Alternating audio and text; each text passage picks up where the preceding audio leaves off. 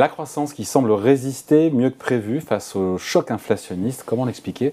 On en parle avec vous, Jean-Marc Vittori. Bonjour Jean-Marc. Bonjour David, bonjour tout le monde. Éditorialiste aux échos, l'année sera bien meilleure qu'on ne le craignait dans la zone euro. C'est ce que nous a dit à Davos euh, Christine Lagarde il y a ça quelques jours. C'est vrai que la plupart des experts, euh, beaucoup d'experts avaient annoncé une récession, avaient crié récession, récession, récession. Ben, potentiellement, manifestement, peut-être qu'on va l'éviter. Encore qu'on a eu les chiffres de l'INSEE ce matin sur la croissance française, 2,6% donc euh, sur l'année 2022. Et malgré tout, un léger recul de 0,1%, bon, c'est l'épaisseur du trait au quatrième trimestre. Oui, mais c'est moins pire que prévu, et c'est vraiment ce qui ressort euh, euh, un peu partout en ce moment. Euh, vous évoquiez Christine Lagarde à Davos il y a 15 jours. si vous regardez les, études que font les économistes, notamment dans les institutions financières, de plus en plus, ils sont, surpris. Hein. Moi, j'étais frappé par une, étude de la Deutsche Bank, qui sont généralement pas des plaisantins. Ils ont titré une note récession point d'interrogation. Quelle récession Point d'interrogation. Mm. Euh, et, donc, euh, clairement, on attendait euh, un, coup de frein, voire une baisse de l'activité au tournant de l'année. Hein. donc, il devait commencer à l'automne et puis, puis se, creuser ça au, premier trimestre. ça, freine. mais ça ne, ça ne baisse pas. Ça résiste de manière impressionnante. Quand vous rencontrez des chefs d'entreprise, et je pense que les chefs d'entreprise qui viennent sur ce plateau vous le disent aussi, ben, ça va plutôt pas si mal que ça. Et, c'est vraiment le, sentiment qui, prédomine. Pas si mal que ça par rapport à, ce qu'on attendait, notamment à l'automne, hein, quand les prix du gaz avaient euh, atteint des niveaux absolument euh, délirants et qu'on savait même pas si on aurait assez de gaz pour, euh, pour la fin de l'année. clairement, on est passé dans une autre histoire. Deutsche Bank, pour les citer, mais ça qu'ils ont revu, j'ai regardé aussi, vous, l'avez écrit d'ailleurs dans votre chronique du jour, c'est comme un point de révision de croissance, un point supplémentaire, enfin c'est pas l'épaisseur du trait, il passe de moins 0,6 à plus 0,5. En, en, en un Hein. Donc euh, c'est voilà, une révision rapide. Quoi. Voilà, et impressionnante. Qu'est-ce qui n'a pas été vu On ne va pas stigmatiser la Deutsche Bank, mais au global, parce que beaucoup d'experts étaient sur une croissance négative, euh, qu'est-ce qu'ils n'ont pas vu les uns et les autres? C'est le fait que tout le monde pensait qu'on manquerait de gaz, c'est ça le. Alors, il y a, un point tout à fait important sur le, sur le gaz. Hein. Si vous n'avez pas assez de gaz, vous n'avez pas assez d'énergie.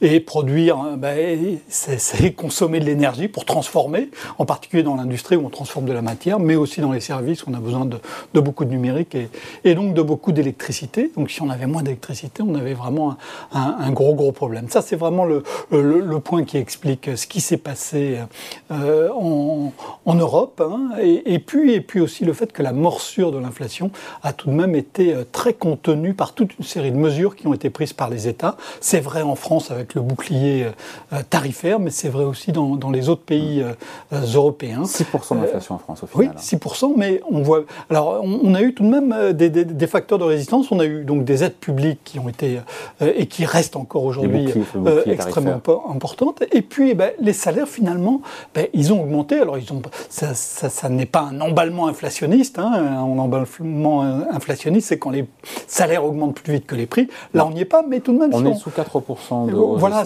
si, on regarde hein, le, les indicateurs les plus classiques de, du salaire, qui sont ceux aussi qu'on peut avoir le plus vite, sur l'ensemble de, l'année 2022, euh, on est à pratiquement 4%. Donc, euh, Pour une inflation à 6. Voilà. Donc, C'est pas pareil que si on avait eu 2% comme l'année précédente. Euh, on, a tout de même une perte d'achat qui est limitée sur le salaire et on a par ailleurs des dispositifs publics qui, euh, complètent et qui, limitent euh, là encore les dégâts. Donc je crois qu'on on a eu donc on n'a pas eu la pénurie de gaz qu'on redoutait.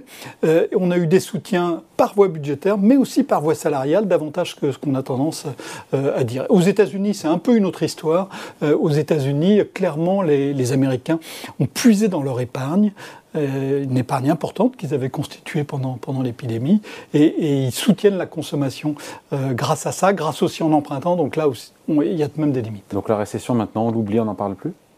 Ou est-ce que euh, cette inflation qui s'est diffusée, même si elle se calme, va prendre plus de temps à impacter l'économie réelle? Il y a un bah, décalage peut-être euh? Oui, je crois que surtout il y, a, un vrai problème de, calendrier dans la façon dont on appréhende les choses. Et pour ça, je me, ben, je me suis reporté à ce qui s'était passé pendant les années 70, hein, quand on avait eu le choc pétrolier. Je vous dis la phrase euh, le choc pétrolier des années 70 entraînait l'inflation et la récession. 5 secondes. À dire. Voilà.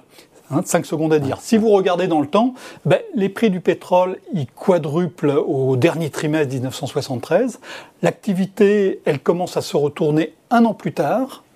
Et l'emballement inflationniste en France, il ne se produit pas en 1974, il ne se produit pas en 1975, il se produit en 1976 où on a les salaires qui augmentent 6 points plus vite que, que, que, comparaison n'est pas raison, que, l'inflation. Non, mais juste pour dire, je ne fais pas la comparaison, je dis simplement le temps le calendrier temporel, on a tendance à croire que les choses vont se passer instantanément. Et dans les raisonnements des économistes, souvent on a tendance à se dire, ben, il se passe ça aujourd'hui, demain, ça va avoir tel effet. C'est pas demain, c'est six mois, c'est un an, c'est deux ans plus tard. Il y a un autre exemple qui m'a frappé. Récent. ouais, plus récent. Ben, euh, fin 2014, hein, l'Arabie Saoudite décide de rouvrir en, grand euh, les, vannes du pétrole hein, pour des raisons qui n'ont toujours pas été euh, bien élucidées. Les prix du pétrole s'effondrent et donc les économies. De combien, combien? De 60 à 20 dollars. Donc on a, on a paraît loin. Oui, ça, paraît loin, mais et, donc tout le monde a dit ah bah, ça va être, ça, ça, va soutenir, ça va doper l'économie, ça va être incroyable. Euh, ça a été le cas. ça n'a eh ben, pas été en 2000, hein, fin 2014. On parle du, dernier trimestre 2014. Ça n'a pas été 2015. L'accélération réelle de, l'activité dans les pays gros consommateurs de pétrole, ça n'a pas été à partir de l'été 2016 et ça s'est épanoui en France en 2017. Donc on a eu trois ans pratiquement entre euh, euh, le, fait déclencheur et sa concrétisation dans, on a dans les tuyaux.